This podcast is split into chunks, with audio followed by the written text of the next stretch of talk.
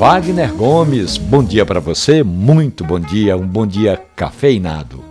No Café e Conversa deste fim de semana, Wagner, eu falo das cafeterias que também são verdadeiros empórios. Funciona assim. Você chega na cafeteria, toma um bom café, faz um pequeno curso de preparo de café em casa, aproveita, compra um grão especial, equipamentos como cafeteiras, moedores, filtro e porta-filtro. O Café e Conversa foi a Goiânia, no estado de Goiás, conhecer o Ópera Café.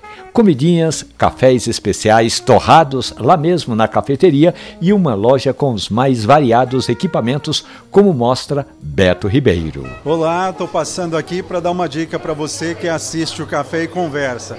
Papo sempre reto, muitas dicas já há 16 anos. E olha só, Uh, aqui no Café e Conversa você tem dicas como essa. Quase todas as cafeterias, as boas cafeterias, você encontra também empórios que têm os bons cafés, tem métodos de preparo. Nas melhores cafeterias, além de apreciar um excelente café, você tem também a oportunidade de levar para casa métodos de preparo, cafés especiais.